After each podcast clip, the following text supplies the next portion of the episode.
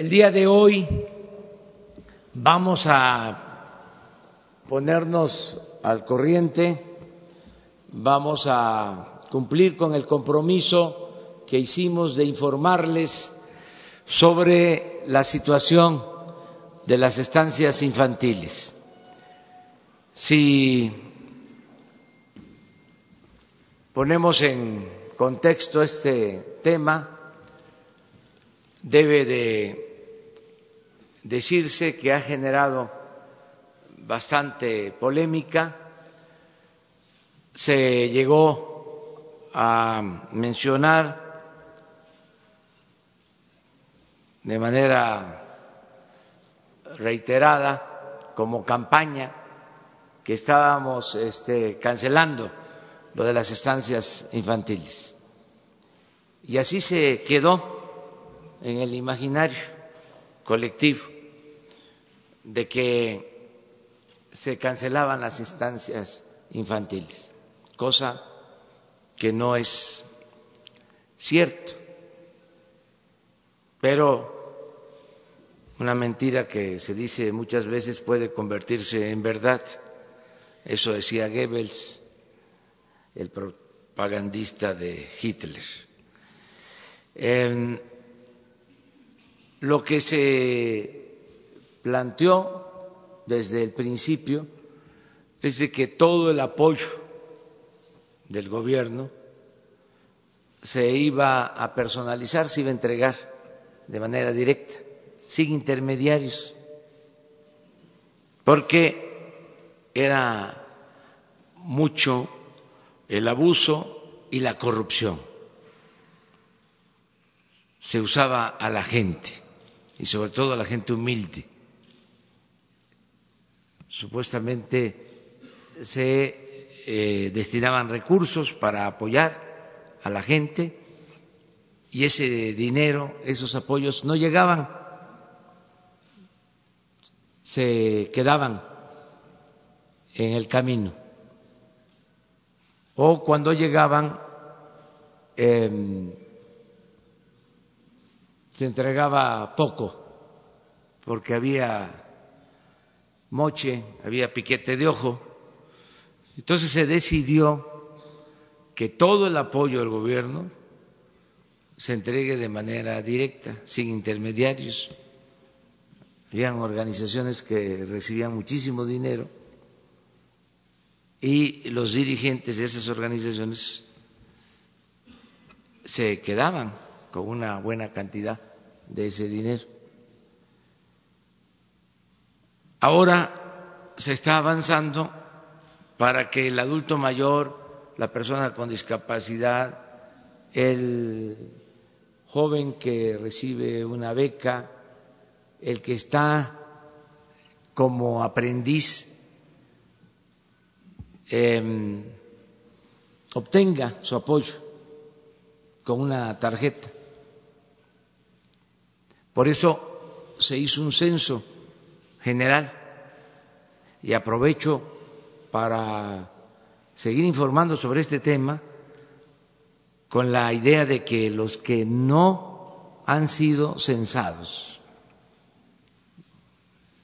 eh, lo planteen y busquen a quienes hacen este trabajo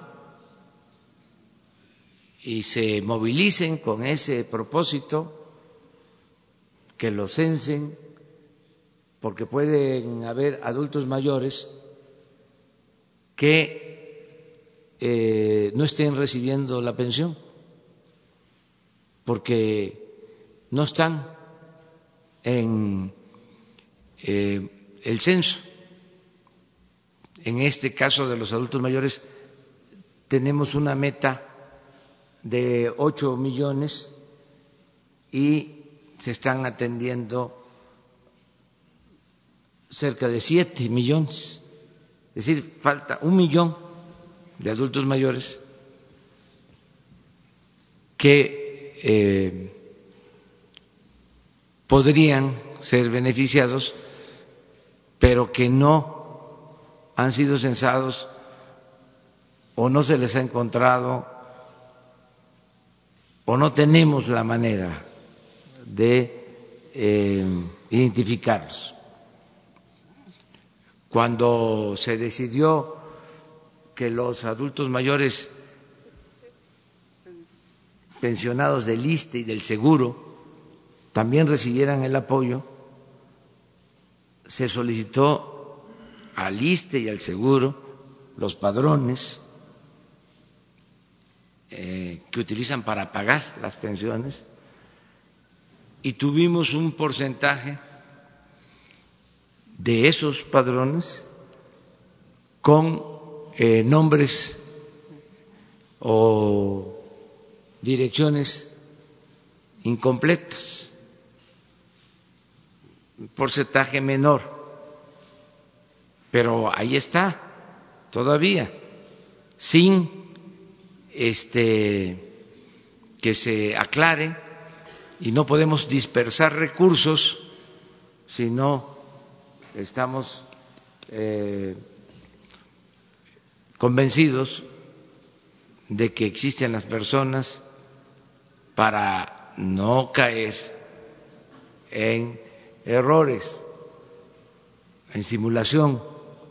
Entonces, todo esto lo digo para que los que no han sido censados no eh, son atendidos, que sepan que existen los programas y que todos debemos también ayudar, los que podamos hacerlo, que un adulto mayor pues no pueden estarse movilizando tanto, pero sus familiares que ayuden. Yo estoy hablando en todos los actos de que el gobierno que se heredó es como un elefante reumático, es un cuerpo de avance lento que lo tenemos que empujar entre todos para que camine, porque no estaba hecho para beneficiar a la gente, sino estaba hecho para facilitar el saqueo en beneficio de una minoría, para hacer negocios, business. Era como el puerquito, era este expoliar al gobierno con la idea de que ¿qué te va a importar a ti? Estar defendiendo al gobierno o estar defendiendo el presupuesto si no es dinero tuyo, esa mentalidad que prevaleció durante mucho tiempo. Entonces, ahora se requiere de la participación de todos para que las cosas se hagan bien y se beneficie a la gente que lo necesita y que todos ayudemos con este propósito ya se están entregando de manera directa apoyos a más de 13 millones de personas, adultos mayores, personas con discapacidad, jóvenes, becarios, campesinos que están recibiendo sus apoyos de manera directa pero eh, pensamos que van a pasar de 20 millones los beneficiarios y llevamos hasta ahora, repito, más de 13 millones. Todo esto lo planteo porque es el contexto para entender lo de las estancias infantiles. Era un programa en donde eh, una persona, dos, mujer o hombre, eh, organizaban en sus domicilios o en algún sitio este, dar atención a niños de madres trabajadoras. Ese fue el concepto original para que este, los niños quedaran en resguardo de eh, maestras o de estas personas encargadas de las estancias infantiles. No se trata de instituciones em, o de instalaciones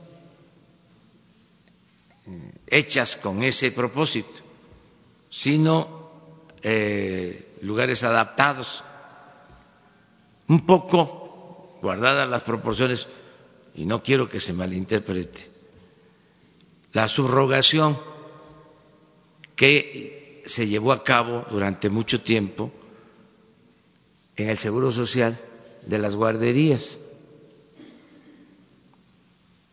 con la idea de privatizar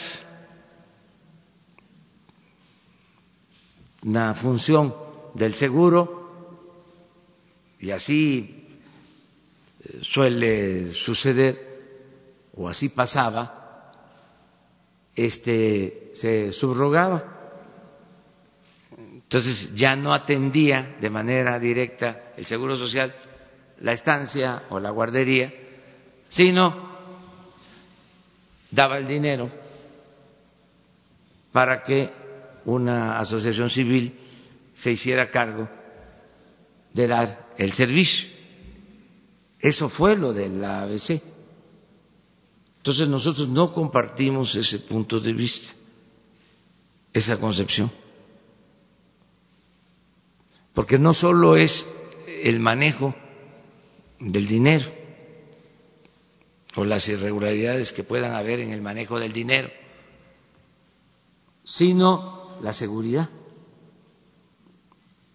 Imagínense eh, miles de sitios donde están los niños. Quién supervisa, cómo garantizamos el cuidado de los niños, la corresponsabilidad que tenemos. Entonces, por eso se decidió, como en otros programas, lo hicimos también en las becas que se entregaban del Prospera. Y lo mismo, ya encontramos que este, habían listados, y eso está pendiente porque se los vamos a presentar también, y no existían las familias.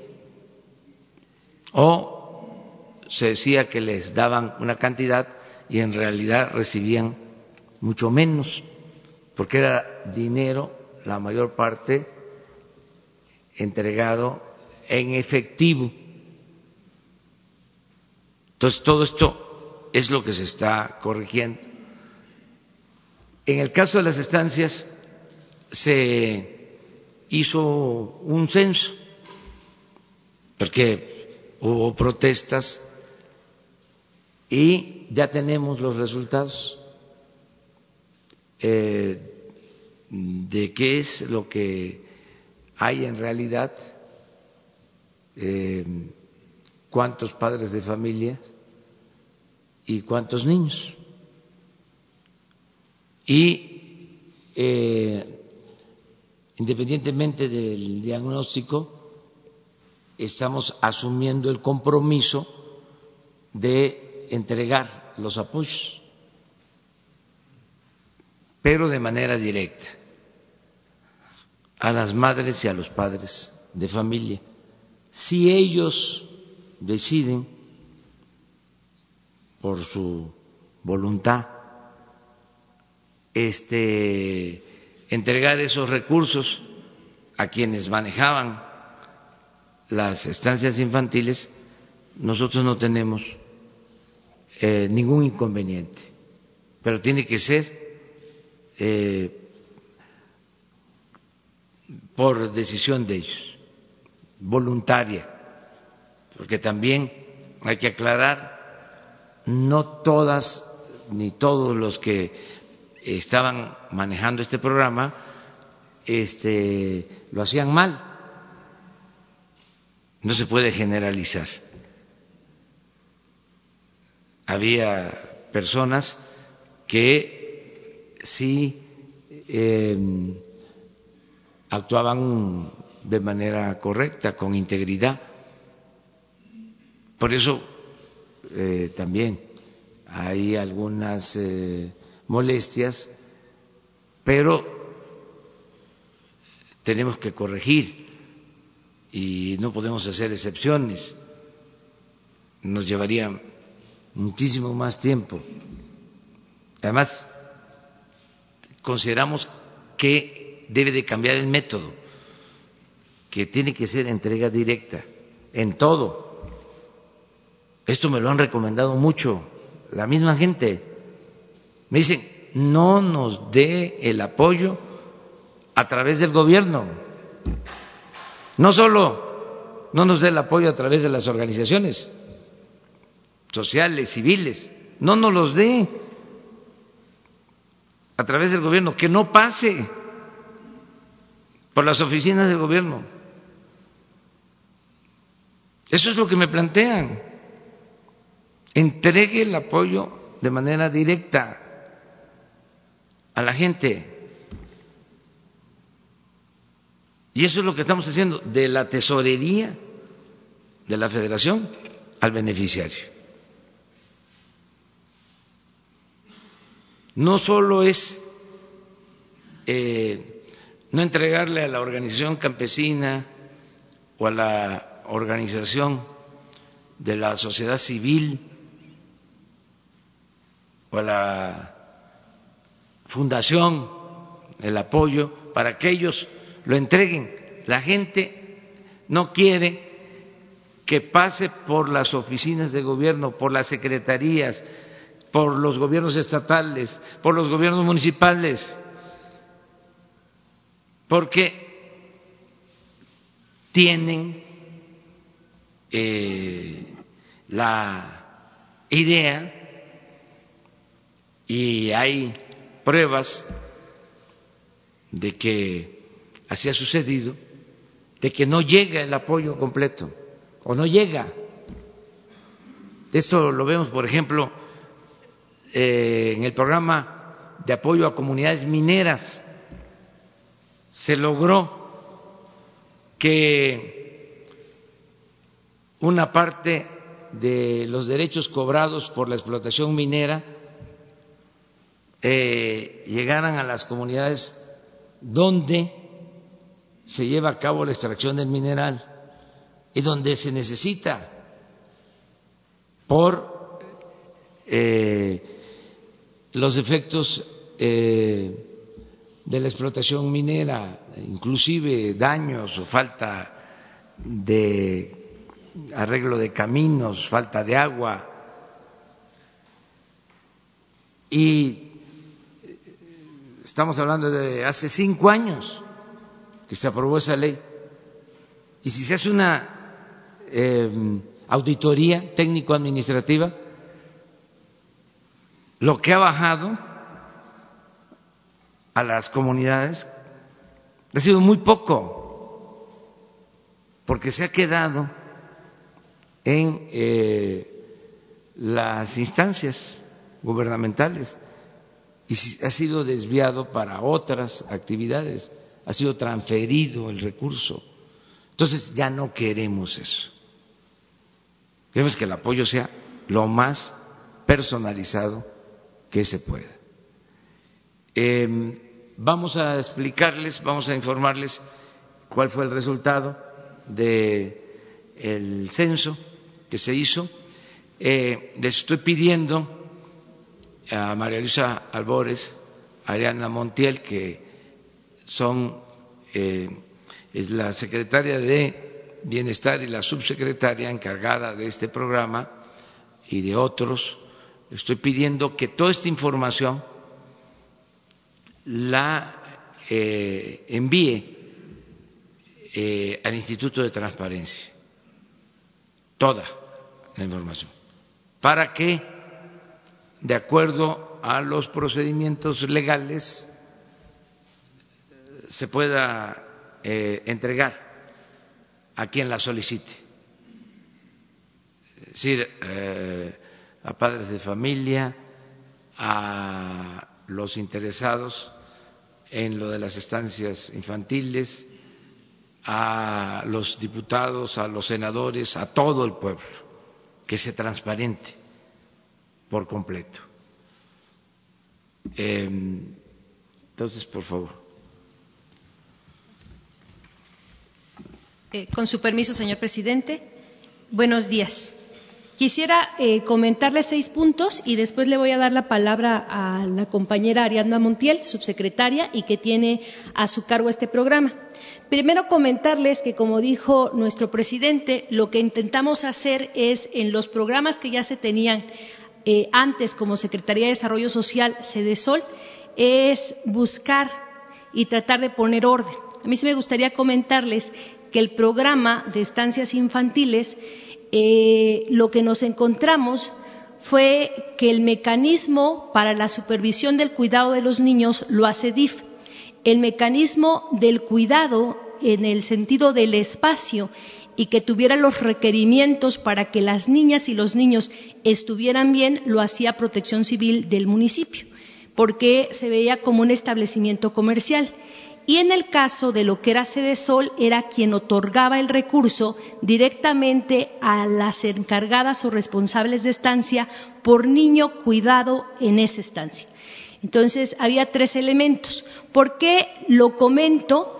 Porque en el caso de la Secretaría de Sede Sol, aunque hubiera eh, una supervisión y hubiera irregularidades, jamás se le permitía que pudiera cerrar o cancelar determinada estancia. ¿Qué tratamos nosotros ahora al recibir este programa? Pues poner orden en un sentido de, quién es la responsabilidad del cuidado de las niñas y de los niños.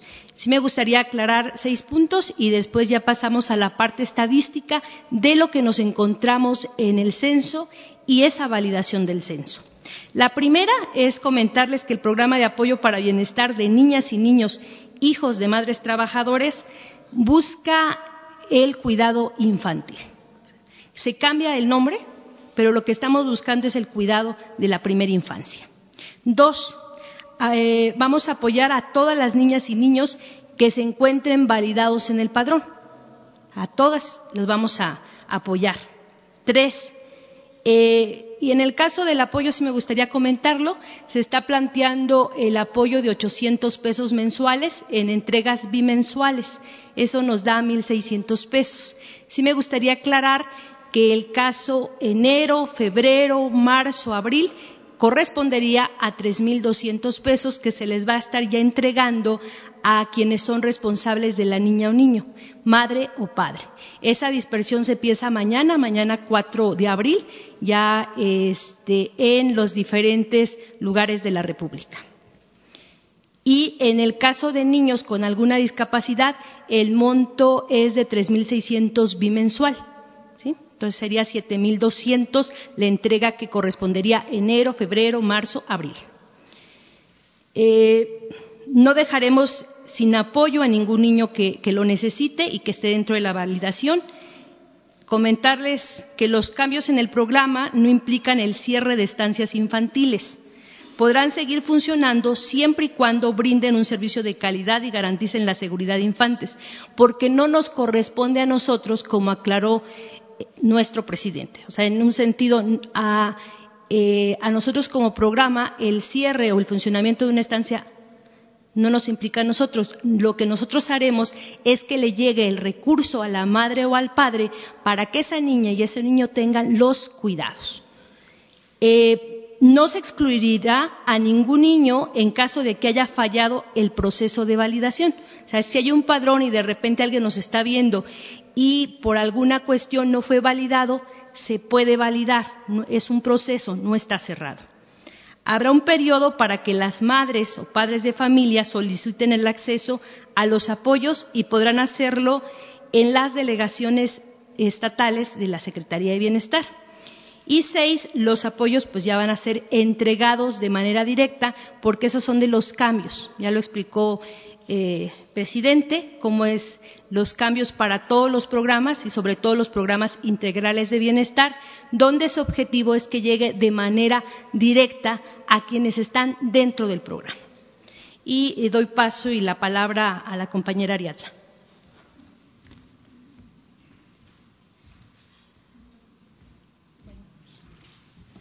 Con su permiso, señor presidente. Bueno, pues vamos a, explicar la metodología del censo.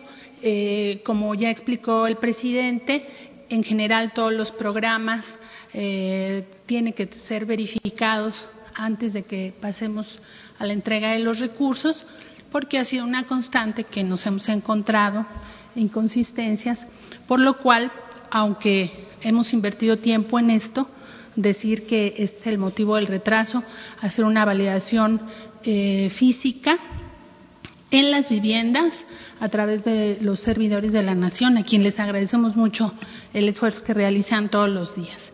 Si avanzamos la lámina, gracias. Eh, aquí tenemos el dato. Eh, en el mes de diciembre del 2018 tuvimos un padrón de 313 mil madres y padres tutores eh, de 329 mil eh, niñas y niños. Para eh, el mes de enero, 16 mil madres ya tendrían acceso al programa, inclusive como estaba en antaño, porque el programa solo abarca hasta niños con cuatro años cumplidos. de tal manera que 19 mil niños para enero ya no serían beneficiarios del programa bajo ningún esquema.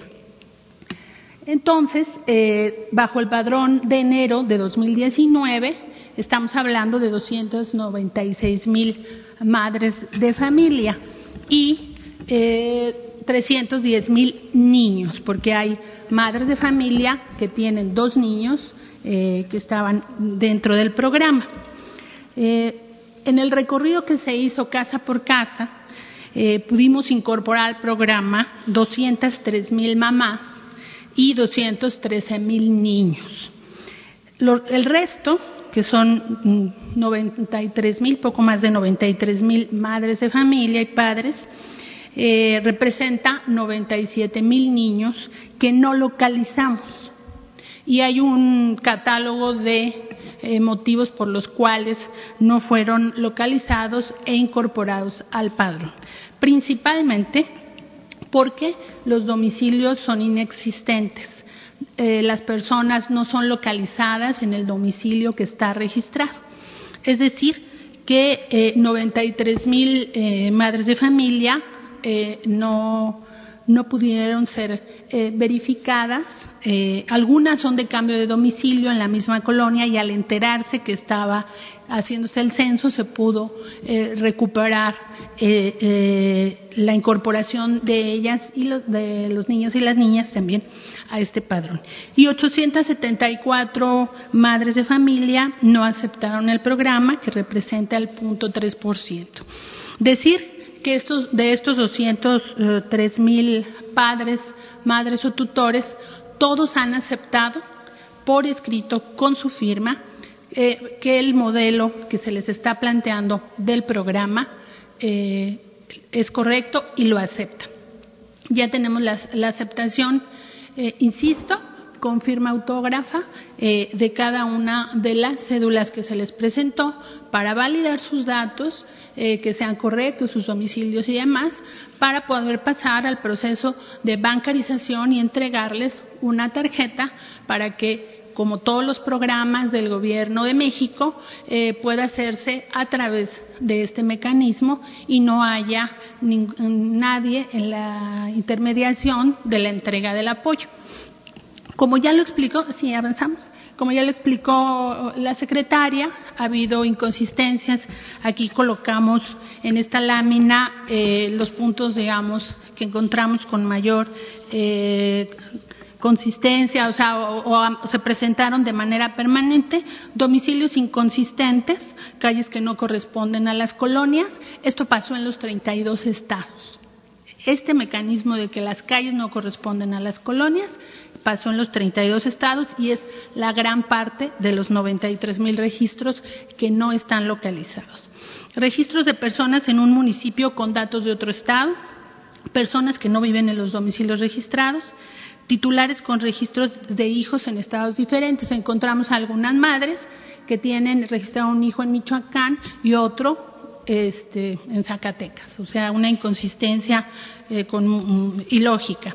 Niñas y niños que no asisten eh, a la estancia, que nunca asistieron o que dejaron de asistir antes de diciembre del 2018. Estancias eh, sin funcionamiento desde el 2018, cuando se les preguntaba si acudían a determinada estancia, referían que esas estancias no existían ya desde el 2018 y cambios de domicilios no reportados. Tratamos de hacer un esfuerzo en campo de localizar a las que hubieran tenido un cambio de domicilio en la misma zona, eh, pero algunas refieren que hace algunos meses o años ya no viven en ese, eh, en ese lugar. De tal manera que ese es, digamos, de manera general el contexto que encontramos en el censo. Como ya lo indicó el presidente, vamos a mandar la información bajo el marco legal de protección de datos, eh, sobre todo de los niños y las niñas, eh, a los órganos de transparencia para que esta información esté a disposición de quien guste consultar. Tenemos eh, todas y cada una de las cédulas, insisto, con la firma autógrafa de los padres de familia que nos va a permitir pasar al tema del pago. ¿Sí, damos adelante? Gracias. Eh, bueno, en conclusión, lo que vamos a hacer, ya como va a arrancar el programa, insistir, mm, son 203 mil madres y padres eh, de familia eh, que a ellos se les entregará este apoyo. Niños, 210 mil, que tendrán un apoyo de 1.600 pesos bimestrales. Niñas y niños con discapacidad, casi encontramos a la totalidad de los que estaban registrados. son arriba de 3.000, 3.372 tendrán un apoyo de 3.600 pesos bimestrales y los niños beneficiados serán 213.000.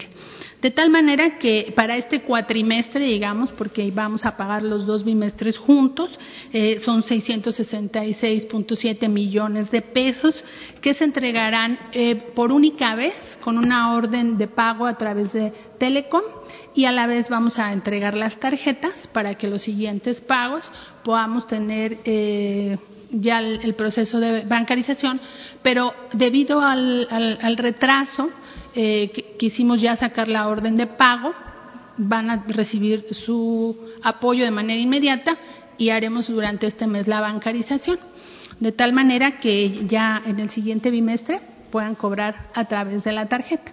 Eh, este es el informe. Pues esto es lo que queríamos informarles eh, como complemento, porque es interesante el tema, eh, decirles que se ejercieron el año pasado alrededor de tres mil millones en este programa. Ahora nosotros calculamos que se van a ejercer dos mil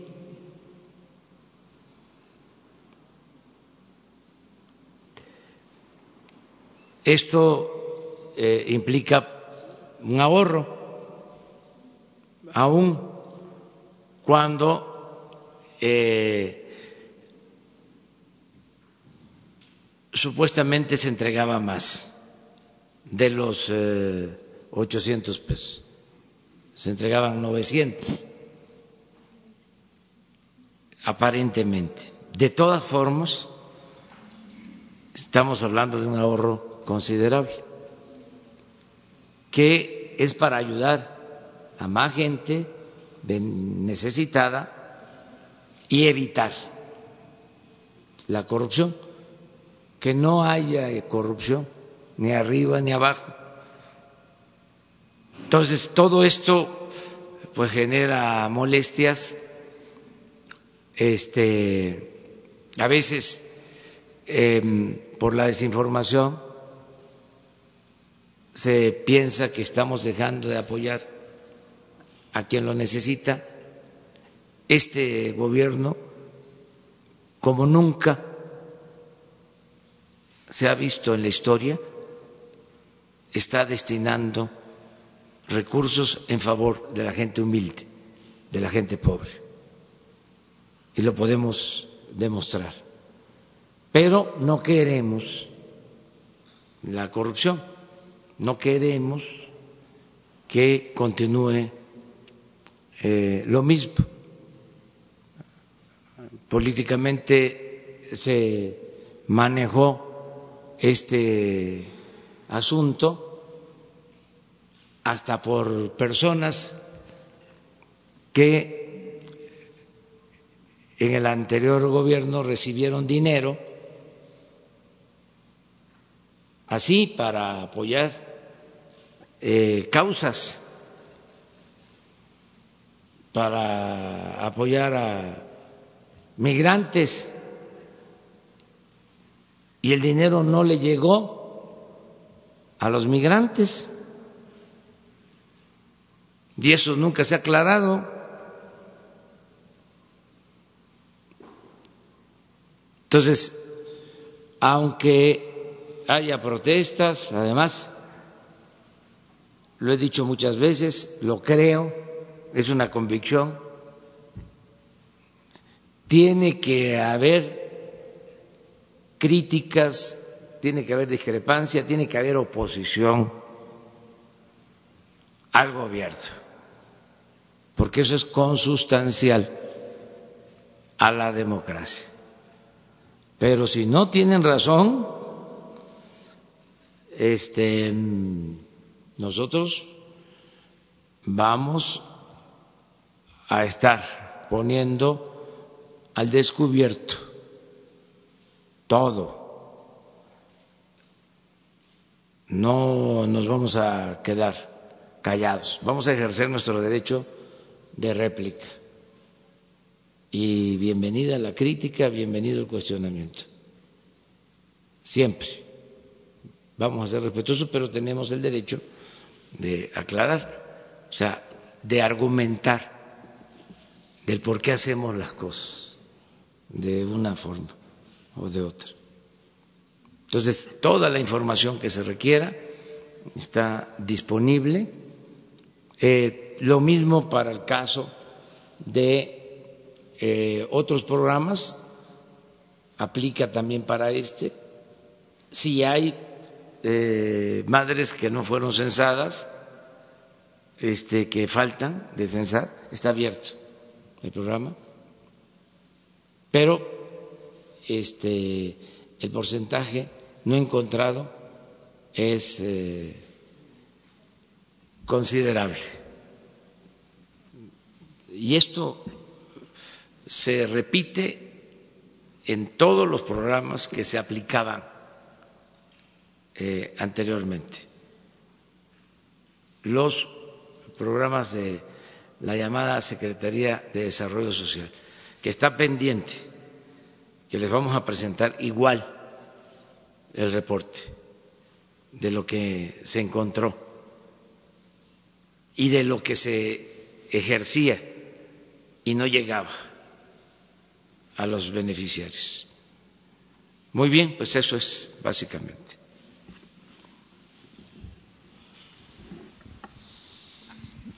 Bueno, buenos días, presidente. Alberto Rodríguez, de SDP Noticias. Eh, le quiero hacer una pregunta. Es, es, un tema de obvio interés general que tiene muchas aristas muy delicadas. Pido una disculpa, yo sé que esta pregunta la tenía que hacer una mujer, pero ya me toca a mí. Eh, le quiero hablar sobre, las denuncias del movimiento MeToo eh, pese a que la mayoría de las denuncias formales no son atendidas, pues en México hay niveles muy altos de impunidad y pese a que señalar a un abusador supone un riesgo para la víctima, muchas voces desestimaron las acusaciones anónimas y ahora hasta están culpando a, a las denunciantes por la muerte de Armando Vega Gil, el músico que se suicidó hace unos días. ¿Qué puede hacer el gobierno federal para atender las legítimas denuncias y, sobre todo, para generar confianza en el sistema y que las mujeres puedan acudir a las instituciones que corresponden para obtener justicia. Gracias. Pues es un tema que debe de atenderse. Eh, yo considero que esto puede corresponder eh, y se debe estar haciendo pero debe de darse más atención en el Instituto de las Mujeres.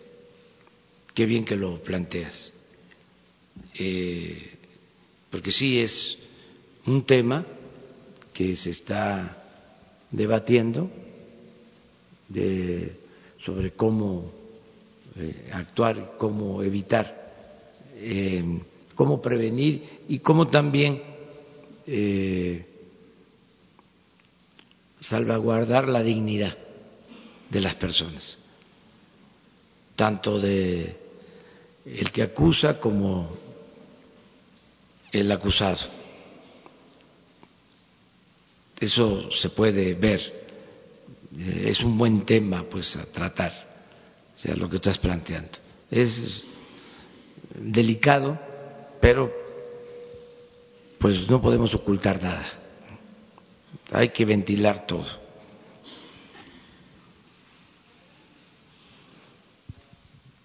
A ver, ustedes dos. Buenos días, Oscar López de la Fundación Thomson Reuters. Em, el retiro de recursos federales a asociaciones civiles ha dejado muchas organizaciones que trabajan con el tema de VIH sin los fondos adecuados para brindar servicios de detección y prevención. Al mismo tiempo, el cambio de la manera en hacer licitaciones de medicamentos ha dejado un desabasto de medicinas para tratar esta enfermedad. En una época cuando la tasa de esta enfermedad está creciendo en el país, ¿qué hará el gobierno para asegurar que las poblaciones más vulnerables, los pobres, las mujeres transgénero, los hombres gays, entre otros, tengan acceso a las medidas de prevención y tratamiento que podrán salvar sus vidas. Gracias. Todo el apoyo para quienes necesiten medicamentos. Eh, no se trata de dejarlos sin eh, protección, al contrario este, es atenderlos mejor y que no falten los medicamentos. Eh, hay que buscar eh, la forma. Estoy seguro que ya lo está haciendo la Secretaría de Salud. Lo que queremos es acabar con la corrupción en general, porque ese es el cáncer que destruye a México. Eh, les explicaba la vez pasada que se compran cuatro mil millones de dólares de medicamentos.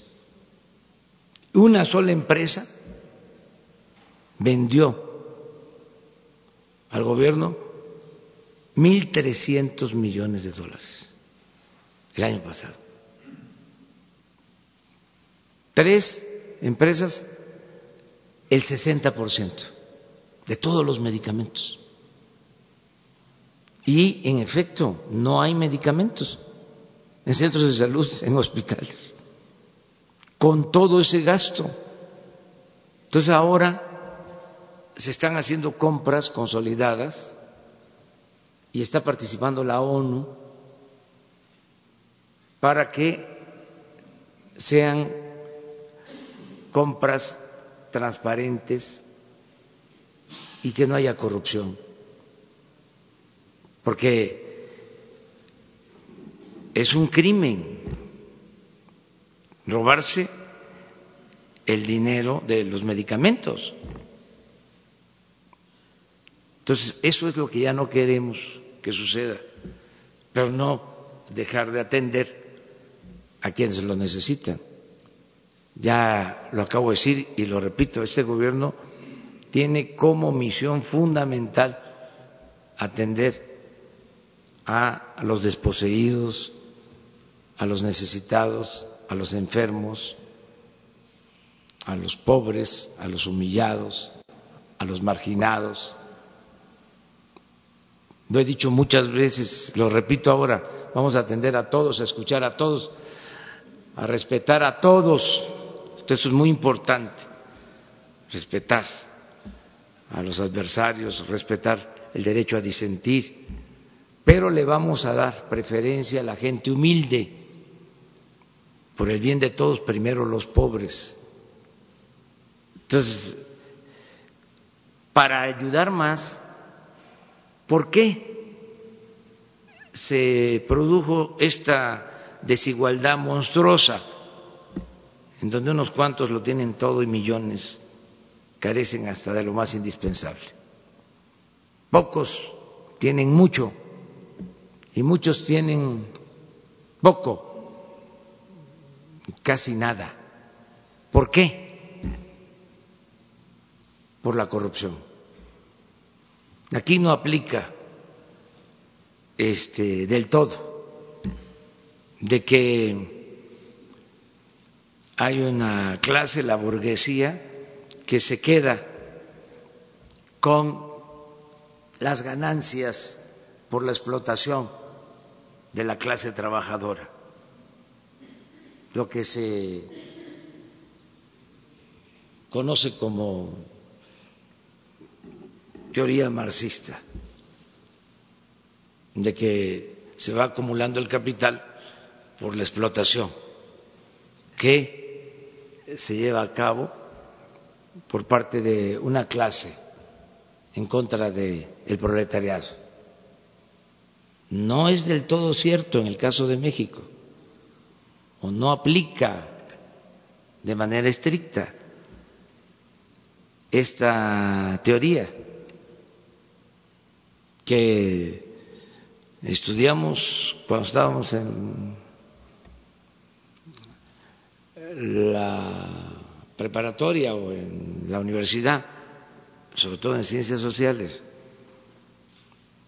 En México la desigualdad se ha producido fundamentalmente por la corrupción, por el saqueo,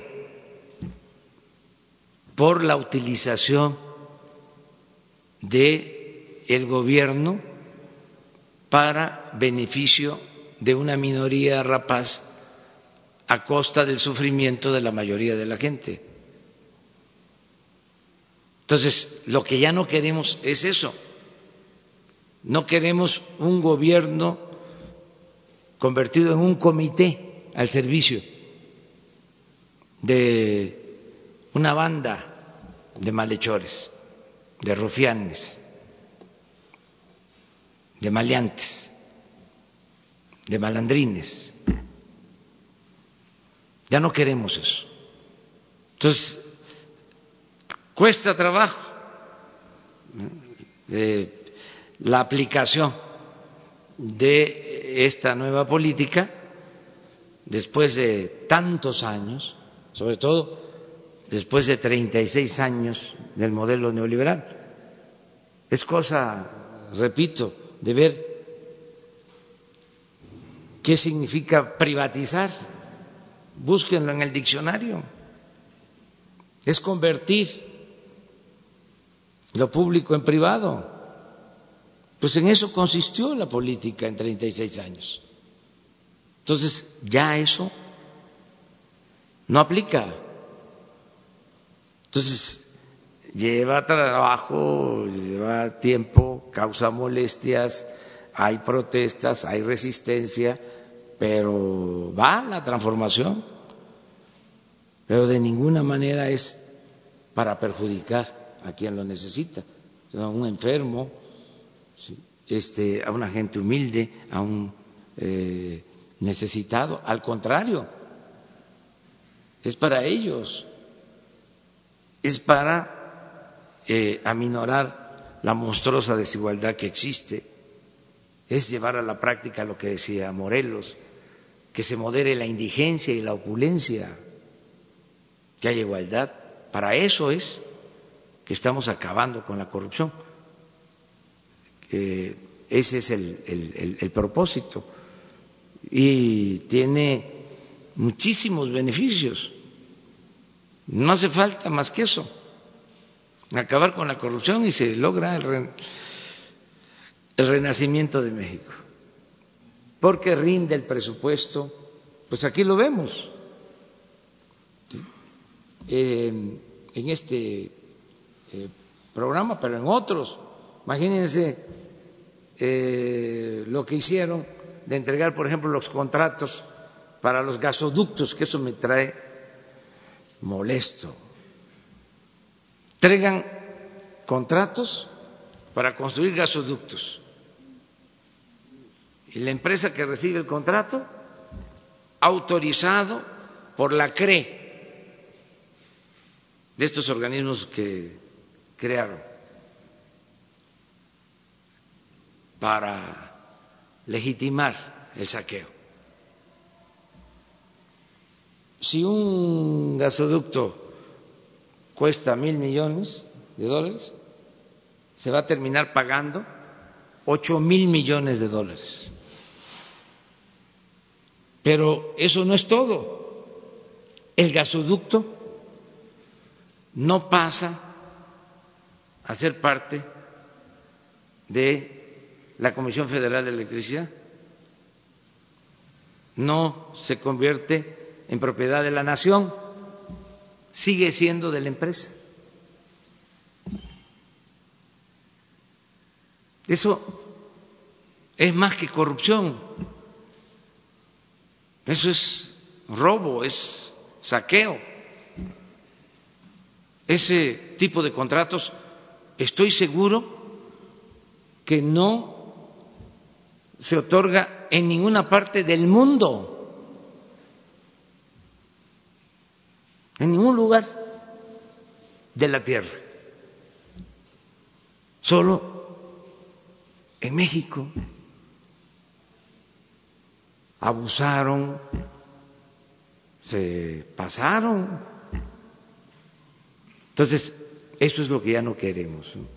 Entonces, yo entiendo que puede haber preocupación eh, y de buena fe, bien intencionada, de quienes piensan de que con estas medidas que estamos tomando se va a afectar los derechos de eh, los ciudadanos y de la gente que necesita apoyos de ninguna manera, de ninguna forma. Sí, señor presidente, Demián Duarte, eh, de Pasión por los Negocios, eh, Proyecto Puente, Política y Rock and Radio. Vengo de Sonora, presidente. Eh, bueno, y primero le quiero agradecer a nombre de todos los sonorenses las dos visitas que nos hizo en el mes de marzo. Lo esperamos más seguido por allá.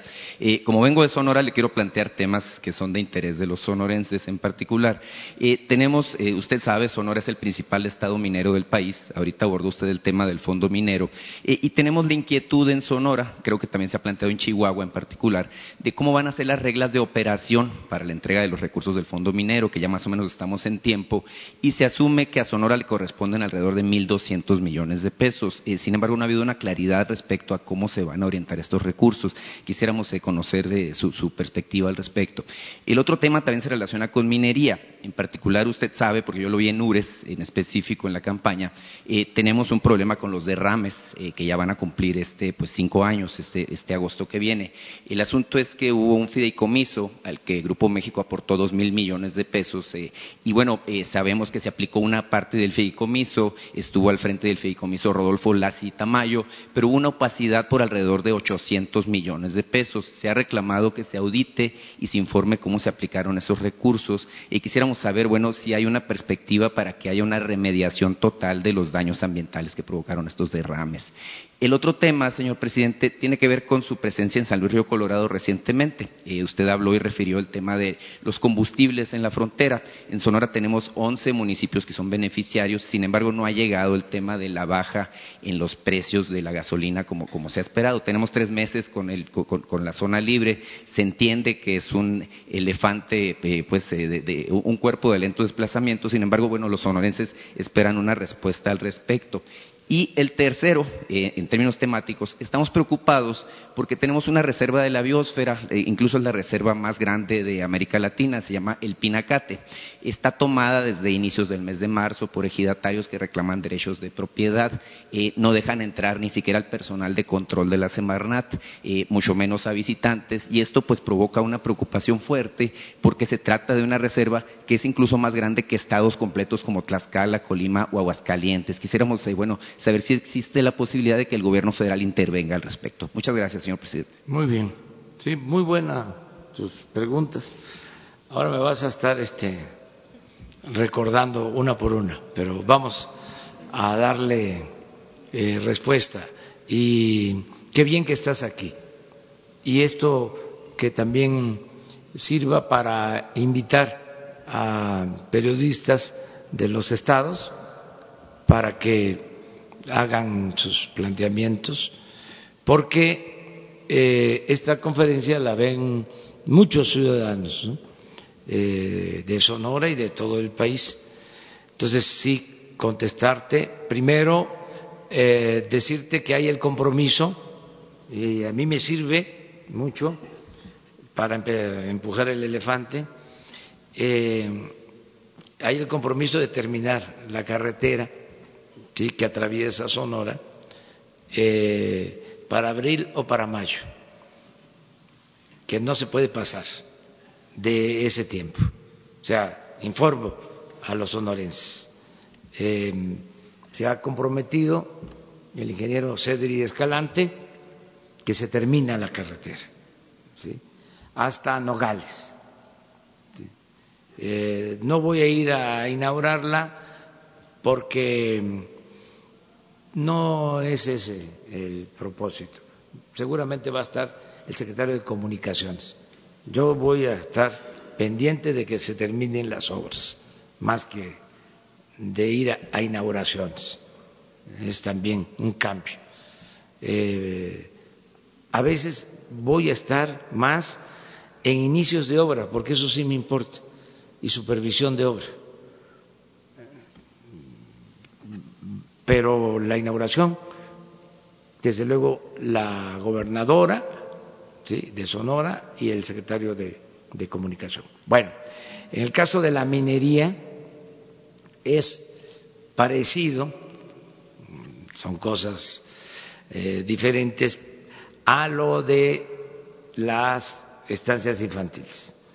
Hablaba yo aquí de que se autorice el dinero y la gente eh, en donde se lleva a cabo la explotación minera ni siquiera sabe que le corresponde eh, un apoyo. Yo eh, puedo aquí hacer el llamado, la convocatoria, para que eh, quienes viven en municipios donde hay explotación minera eh, me digan eh, o ellos este, se queden con esta interrogante si saben que existía un impuesto que se cobra a las mineras y que tiene que ir eh, a las localidades, a los pueblos donde se lleva a cabo la extracción minera. Les puedo garantizar que el 75, el 80% de la población de las zonas mineras no lo sabía, porque esto no se decía se quedaba nada más arriba, lo sabían los gobernadores y los presidentes municipales, no informaban. Y lo digo porque yo estoy constantemente recorriendo los pueblos y le pregunto a la gente.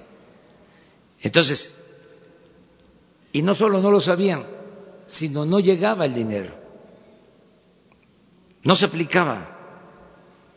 Entonces ahora, en las nuevas reglas de operación, queremos que se apoye de manera directa a la población con esos fondos.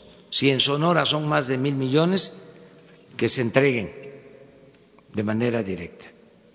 Y una de las formas que se está eh, contemplando es de que se entregue como créditos sin interés, para que los que tengan un pequeño negocio, una pequeña empresa, un taller, mm, eh, tengan un crédito sin interés, eh, le llamamos tandas para el bienestar, y que puedan ir pagando mensualmente.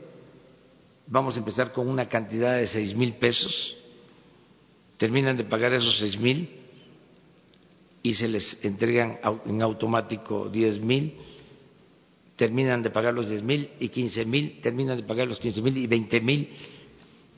Y el dinero se mantiene. Si acaso eh, va a haber una merma por el pago de intereses que lo absorbe el fondo y por una posible pérdida que calculamos puede ser cuando mucho del 10% de no pago, porque la mayor parte de la gente en México eh, cumple con sus compromisos. La mayor riqueza de México es la honestidad de su pueblo.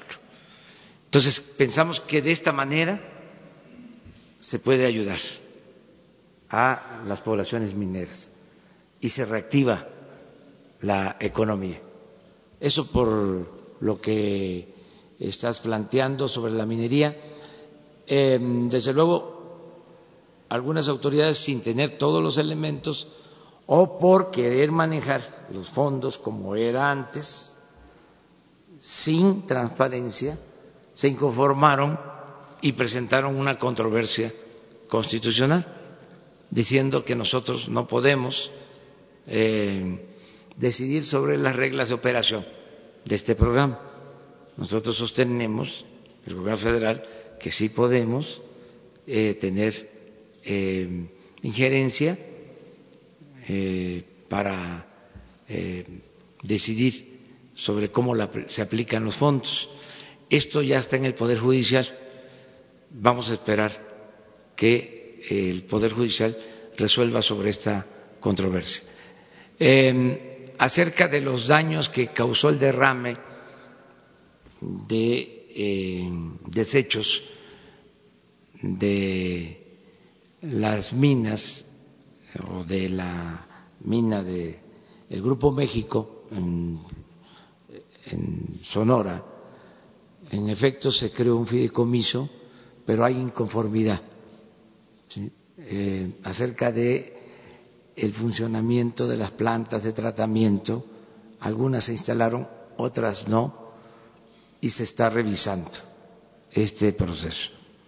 Decirle a la gente que se va a revisar cómo se aplicaron los fondos y qué se este, invirtió, qué no se invirtió y vamos a informar acerca de el tema de la gasolina en la frontera. El tema de la gasolina tienes razón, este es lo mismo, es empujar el elefante.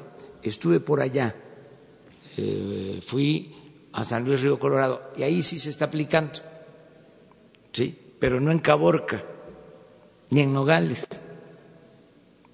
Entonces, ya tiene instrucciones la secretaria de Economía, Graciela Márquez, para que sea uniforme, que sea en toda eh, la frontera. Lo mismo quitar eh, trabas para la disminución del impuesto sobre la renta y para la disminución del IVA del 16 al 8%. Lo que sí se está aplicando bien, me consta, es lo del aumento al salario mínimo, pero falta el complemento. O no se está eh, aplicando del todo el programa de zona libre en la frontera, pero ya estamos trabajando sobre eso. Tenemos problemas en Agua Prieta y en Puerto Peñasco también, presidente, en el tema de la gasolina en particular. ¿eh? Este, se, lo comento porque me tocó recorrer directo. El caso de, Peñasco, o sea, sería Sonoita, o sea, porque son las poblaciones fronterizas. Ya Puerto Peñasco ya no está eh, en la zona fronteriza. Acuérdate que son eh, 25 kilómetros de la línea divisoria. Entonces, de todas formas lo vamos a ver. ¿Qué otra cosa me preguntaste? Sin abusar de su tiempo, presidente, pero el tema de la reserva de la biosfera del Pinacate para nosotros es muy importante porque recibimos visitantes de todo el mundo y es una de las, eh, digamos, eh, imágenes eh, icónicas de nuestro estado, es donde protegemos la, fauna y la flora de nuestro desierto. Tomamos nota y desde ahora se ve y mañana en la mañana en la reunión de seguridad este, que coordina precisamente un sonorense, Alfonso Durazo, le vamos a pedir que atienda este asunto, el gabinete de seguridad. Eso fue todo. A ver, las dos, tres compañeras, dos y Sara. Gracias, señor. Bueno, gracias, señor presidente. Sandy Aguilera, de Grupo Larsa Comunicaciones. Actualmente, en distintos estados del país se utiliza el sistema de, de, multigrado en planteles o instituciones. En la mayoría de los casos no están habilitados los docentes y no están capacitados estas instituciones para atender esta problemática. ¿Tiene contemplado en su gobierno mejorar y habilitar los centros escolares para que se busque la inclusión de la niñez? Sí. Gracias.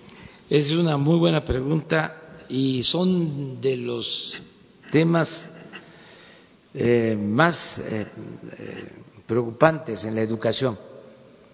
Ya ven cómo se politiza todo, se carga de ideología y los temas mm, más este, interesantes se hacen a un lado este tema. Hay miles de escuelas eh, que son atendidas por uno o dos maestros, los seis grados. O sea, eso es lo de multigrados. Eh, un maestro atiende a niños de, de primero, de segundo y de tercero. Otro maestro a niños de cuarto, quinto y sexto. Entonces, por la eh, dispersión poblacional que existe, estamos buscando cómo mejorar eh, este sistema. Hay opciones. Eh, existe una opción que es la de la creación de los centros integradores de servicios. Estamos trabajando en eso. vamos a constituir ocho mil centros integradores, que son poblaciones em, más eh, abajo eh, en población, con menos población que las cabeceras municipales, pero más cercanas a las poblaciones pequeñas dispersas. Entonces, eh, en estos centros integradores queremos crear las escuelas o tener escuelas albergues eh, completas. se van a capacitar a las personas para que puedan atender a Entonces, lo que estamos viendo es cómo los niños de comunidades apartadas que tienen que recibir educación con un maestro para todos los grados o con dos, cómo pueden eh, ir a estas escuelas que están distantes de todas maneras, pueden estar a seis horas, ocho horas eh, a pie. Entonces, que los niños estén de lunes a viernes en estos centros integradores, en escuelas de educación completa, integral,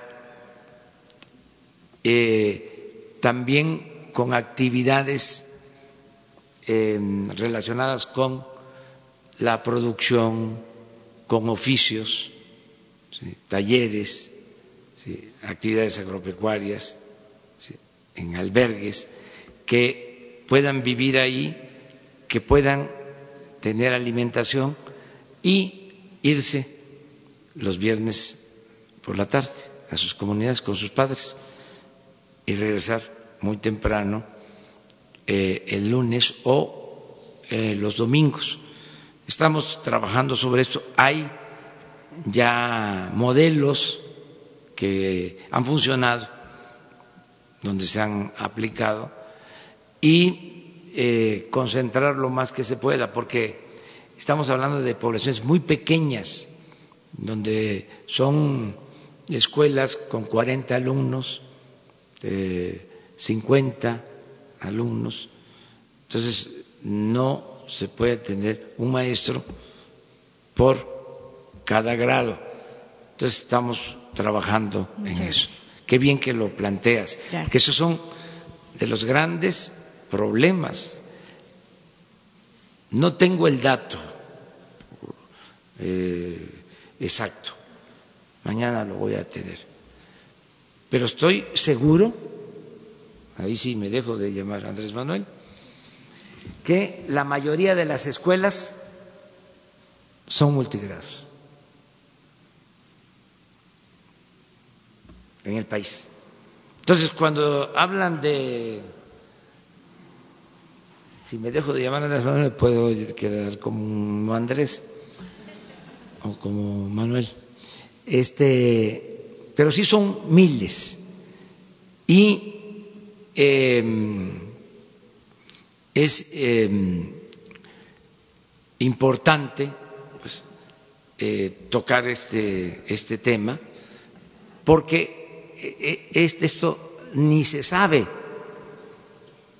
no se conoce. Los defensores de la mal llamada reforma educativa se van por otro lado, o sea, este, no eh, atienden esto, que es lo que debería de importarnos. Luego, otro tema, la deserción escolar. En esas situaciones, muchos niños eh, ya no pueden seguir estudiando. Eh, la deserción en el nivel medio eh, superior, que es preocupante los que entran a la preparatoria y no terminan, es el porcentaje mayor.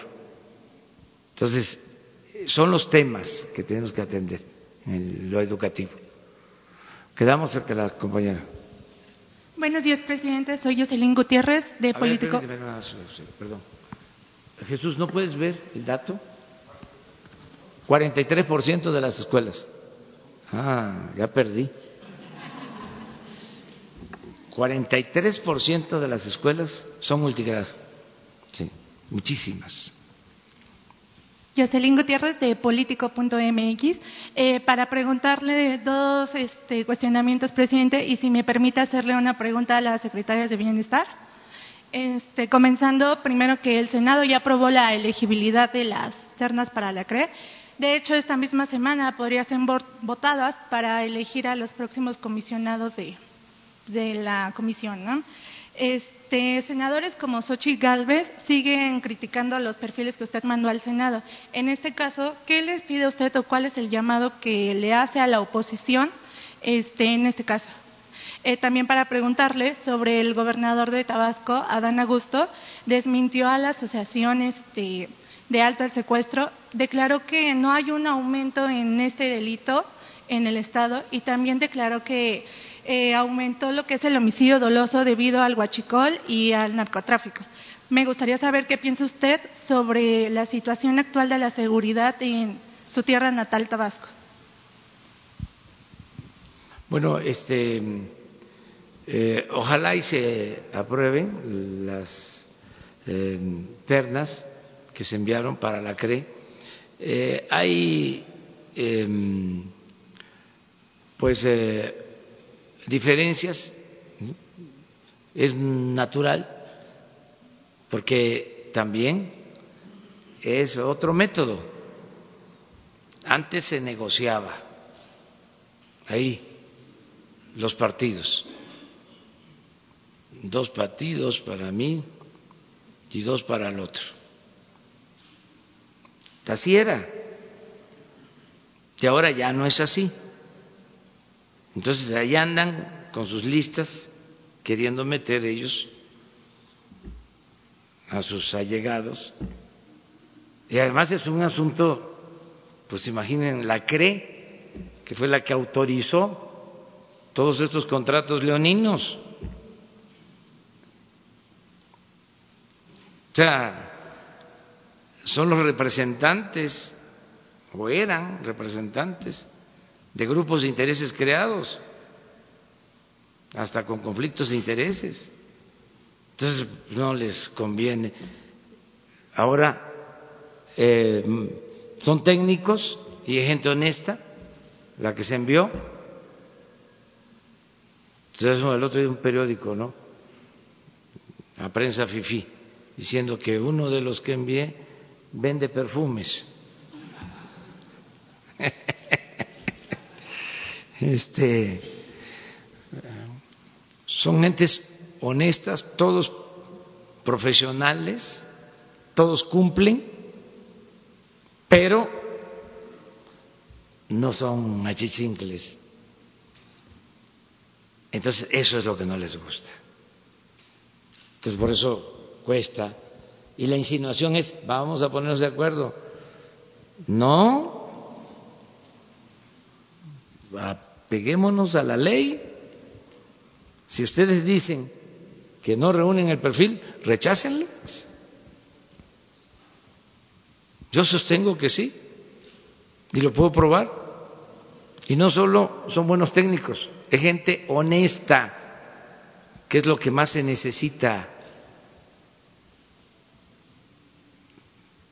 Acuérdense ustedes que la, la novela de Puso, del padrino, mandaba a sus hijos, a uno de ellos, a estudiar al extranjero, buenas universidades. O sea, eso no es garantía, nada más el nivel académico. Además, no confundan educación con cultura, que ese es otro cambio. O sea, hay veces que se piensa que los grados académicos son como equivalentes a títulos nobiliarios y que ya dan patente para este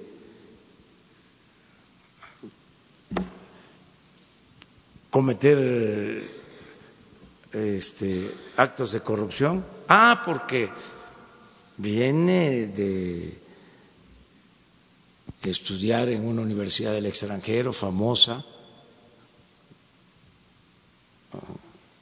de gran prestigio, ya por eso, es experto. Pues no, no, no, no, no. Entonces, son buenos técnicos, todos, conocen de la materia. El otro día este, fue el ingeniero Celestino, ya se los platicaba. Dije aquí, es uno de los que va en Aterta es el que sabe más de refinería en este país. Y le dije que, le dije, el asunto es que tiene 85 años, está, pero lúcido y activo y trabajador. Y dije aquí que tenía 85. Y me dijo, le agradezco, licenciado, este, porque no tengo 85, tengo 90, pero como ya es un decreto presidencial, ya tengo 85. Ya me quedo como 80. Pero es una gente que sabe, pues es uno de los que está ahí propuesto. Entonces vamos a esperar a ver qué resulta. Ojalá y los senadores este, revisen bien este, sobre este tema, ¿sí? y se, se atienda para que estemos todos tranquilos, porque dan miedo, antes también daba miedo el Congreso. Yo eh, descansaba cuando se iban a periodos este, extraordinarios, es decir, cuando no estaban, no extraordinarios, cuando se iban a receso, todas las reformas que hicieron en el periodo neoliberal ¿sí? para afectar al pueblo, se autorizaron en el Congreso las reformas constitucionales. Entonces, cuando estaban en receso, podía uno estar tranquilo. Cuando había sesiones, ¿qué van ahora a aprobar estos? Era una amenaza pública. Entonces, que todos estemos tranquilos, que no vayan a aprobar cosas este, en contra del interés general. Todas las reformas que ordenaron desde el extranjero para la aplicación de la agenda de las llamadas reformas estructurales, las aprobaron los diputados y los senadores. O sea, toda la modificación al marco legal. Hasta se puede hacer eh, el relato, pero entonces ahora ya no, ahora ya hay más tranquilidad, que los legisladores actúan con independencia, no hay este, consigna para que aprueben determinada política. ¿no? Entonces, eso es lo que puedo contestarte. Ojalá y se resuelva pronto. Lo otro. Gracias. Lo otro le comentaba que el gobernador de Tabasco, Adán Ah. Augusto. Sí, mire, todos los días vemos eh, qué sucede en los estados y Tabasco eh, tiene en incidencia delictiva, mm, vamos a decir que está a la mitad de la tabla en incidencia delictiva. Eh, en eh, homicidios, en robos, en secuestros, a la mitad. Ayer, por ejemplo, esto mm, me da gusto, no es para cantar victoria, pero ayer de los 32 estados, lo puedo probar, es más, ojalá y pasen la, la tabla hoy,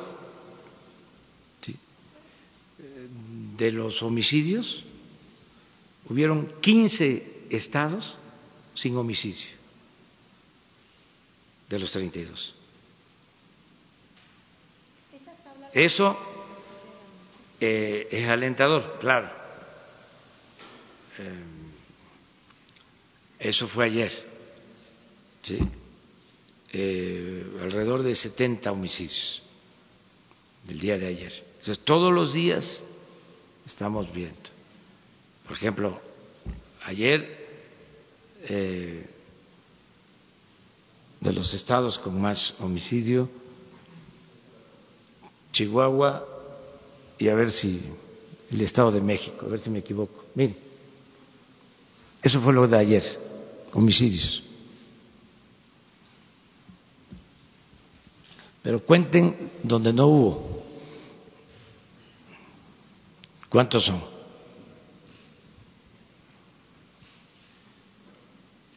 Según nuestra información, son 15, ¿verdad?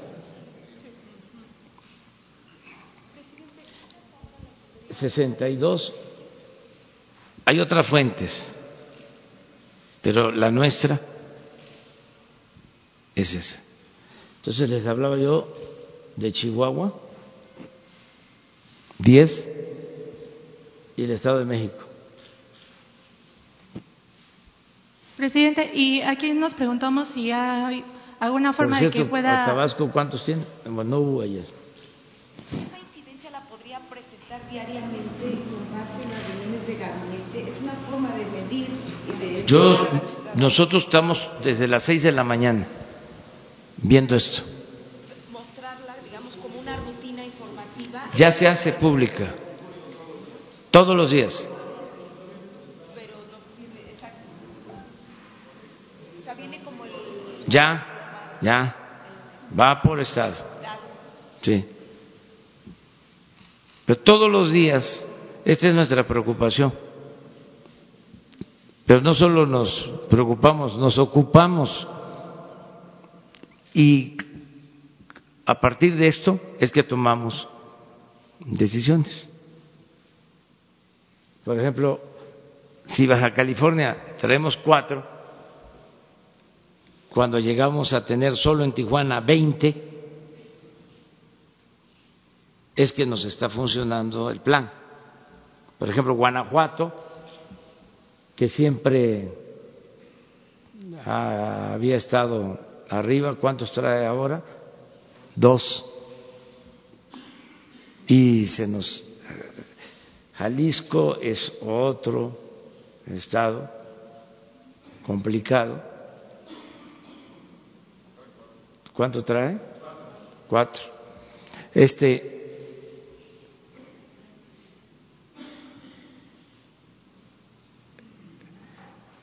Esto por tu pregunta, pues, eh, pero no es, eh, esto no es suficiente. O sea, este es un día. O sea, y ahí vamos, poco a poco. Eh, desde luego, esto va a mejorar. Este es un desafío, un reto. Nada más que necesitamos la integración de la Guardia Nacional, todo lo que estamos haciendo. Pronto les vamos a presentar muy pronto, estamos trabajando el plan para eh, reducir eh, el consumo de drogas en jóvenes, porque estamos convencidos que si no bajamos el consumo de la droga, si sigue aumentando el consumo de droga,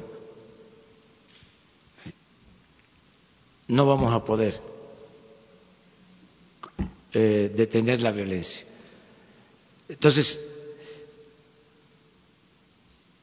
es primero el daño que ocasionan eh, las drogas que se están eh, consumiendo, el cristal, las famosas cocinas. Entonces, queremos, es como un plan de atención a los jóvenes. alcohol porque, por ejemplo, ayer se... Alcohol, pero sobre todo nos preocupa mucho lo de las drogas sintéticas, porque son altamente destructivas, o sea, eh, y tenemos que detener el consumo eh, de los jóvenes. Y ya estamos trabajando para eso. O sea, eh, va a haber un plan así como lo hicimos con el huachicol, de que dijimos va a enfrentarse esto, así estamos haciendo el plan para lo de la atención a los jóvenes. Yo le preguntaba por el alcohol porque ayer se publicó una encuesta en la que refería, digamos, el índice de alcoholismo, se enfocó más al, eh, digamos, a este eh, jóvenes entre 18 y 29 años que tienen que ver con el programa de jóvenes y se decía que al menos uno de cada diez está inmerso en el alcoholismo. Sí, estamos eh, trabajando en el diagnóstico para saber, o sea, no se puede transformar una realidad que no se conoce. Entonces queremos eh, conocer bien este, cómo está el consumo, cómo se ha comportado el consumo de alcohol, el consumo de droga, de un tiempo a la fecha.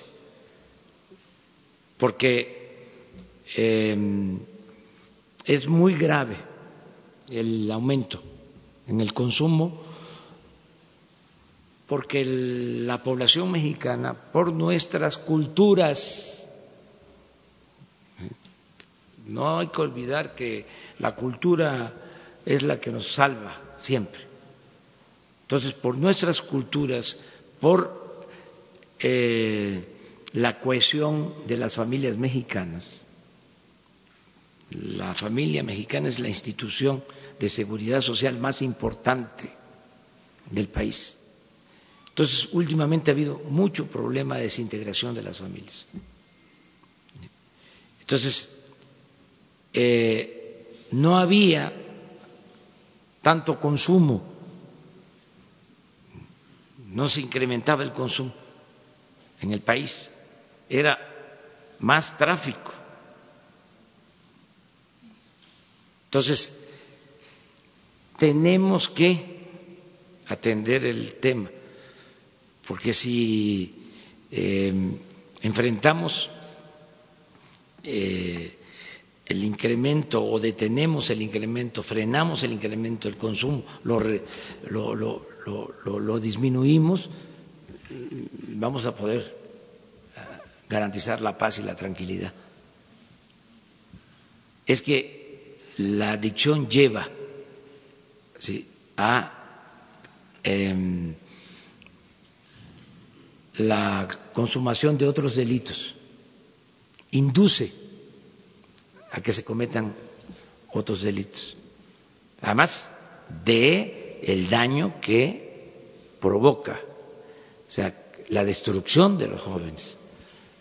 Entonces, ese es un tema importantísimo, es un tema prioritario que vamos a, este, a atender. Ya estamos trabajando sobre eso. Y ya esto va a ser acompañado por una campaña pero no queremos nada más la campaña. No es nada más no consumas o no caigas en eh, las garras de los eh, delincuentes o no te destruyas, sino dar opciones alternativas a los jóvenes, tanto a los jóvenes para que no caigan en la drogadicción, eh, campaña preventiva. Hay madres que me dicen, eh, les encargo, le encargo lo de la atención a los jóvenes, desesperadas, o sea, por eso la comunicación con la gente, porque las mismas mamás, los padres están preocupados por esto. Entonces, primero lo preventivo y también que ya cuando hay adicción, ¿cómo. Eh, recuperar a los jóvenes? Eh, por eso también el programa Jóvenes Construyendo el Futuro es preventivo, o sea, de que el joven tenga opciones, tenga alternativas, pero no es suficiente. Hace falta un plan integral, que es el que vamos a, trabajar. Ayer la Marina em, desmanteló eh, instalaciones de procesamiento de droga, cocinas de elaboración de cristal. ¿No las tienen ahí las fotos? Ya con esto terminamos, que nos ampliamos mucho hoy. ¿eh? Ya, eh, Disculpe, y la pregunta para, ganas de irse a La pregunta para las secretarias de Bienestar. Al, desayuno, a ver si la tienen. Sí, estamos sobre el tema, pero esto es importante. Si ya lo abordamos. Entonces, sí me da por este, que me dejen contestar la, la pregunta que tengo sobre las estancias infantiles mientras buscan. Sí, adelante. Muchas gracias. Este, mi pregunta es si tienen alguna cifra sobre las denuncias presentadas, este, sobre las irregularidades que ustedes detectaron de las estancias infantiles, si tienen algún número de la fiscalía, con la fiscalía general o alguna otra este, dependencia, autoridad. No, hay algunos amparos. Eh, se comentaba que porque no se habían eh, hecho las reglas de operación. De hecho, en una de las láminas que presentó la compañera Ariadna, se nota ahí que fue el 28 de febrero. Sí se publicaron las reglas de operación, pero hay un cambio de nombre. No se llama el programa Estancias Infantiles, que es lo que estuvimos comentando al principio. Es becas para niños y niñas de madres trabajadoras. Y el esquema cambia porque es, eh, queremos que llegue el recurso a quienes están en el programa. Y en este caso la responsabilidad de estas niñas y de estos niños son las madres o los padres, en este caso los tutores. Por eso es el cambio. Muchas gracias. A ver, pónganla. Miren.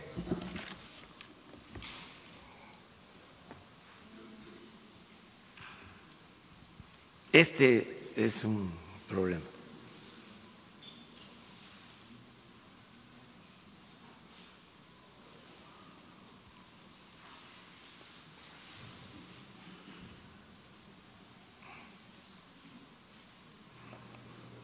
Miren lo que se usa.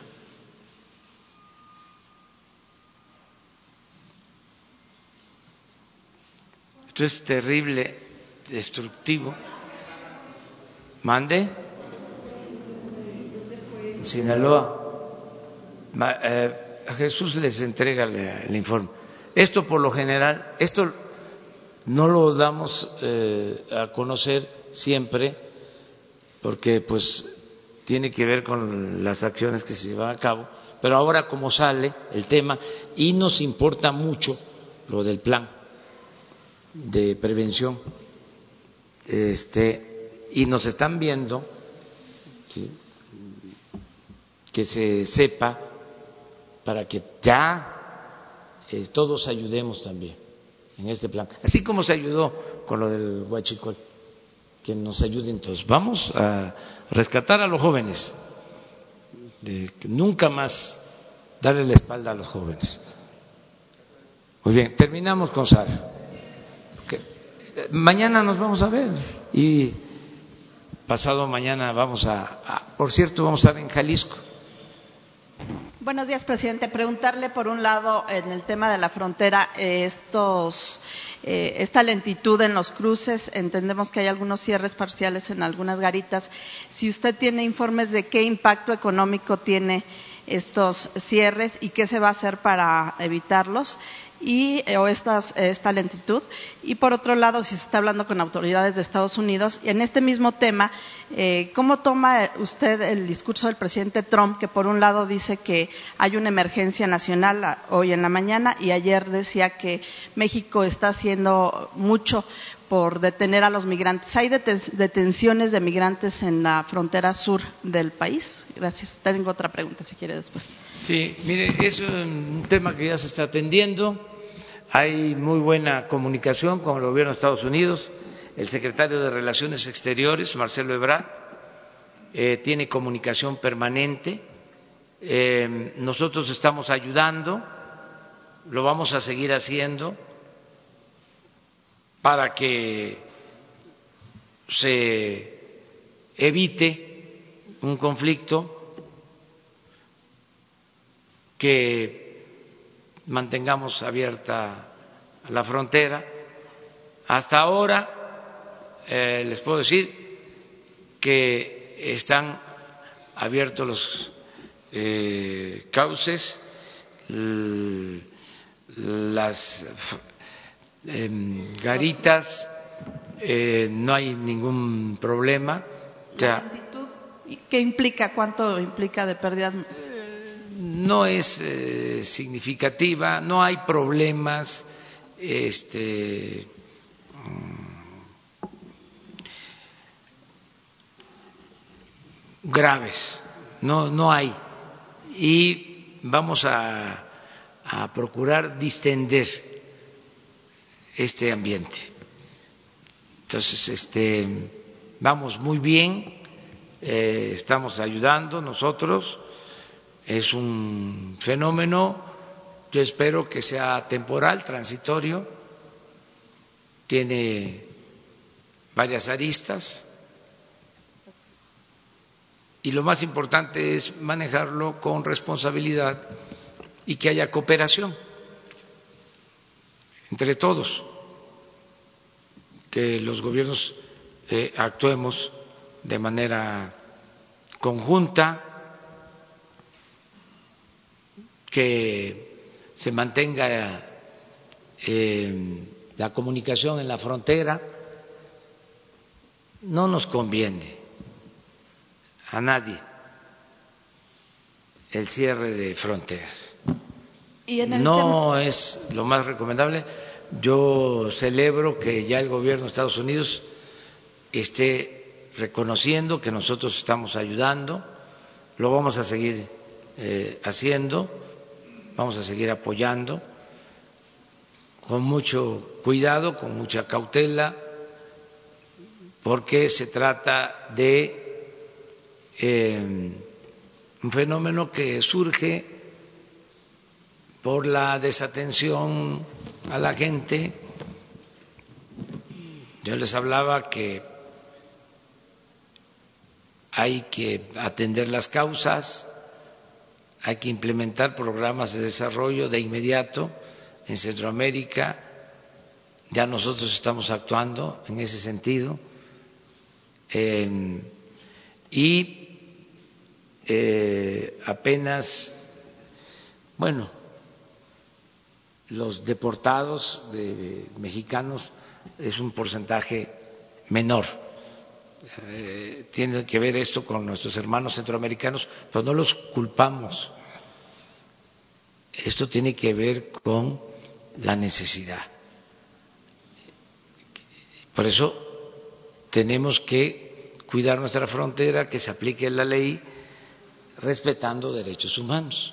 No hay detención de migrantes en la frontera sur, de centroamericanos. Se está eh, actuando con mucha prudencia y sí eh, se está eh, buscando que se respete la ley y vamos muy bien.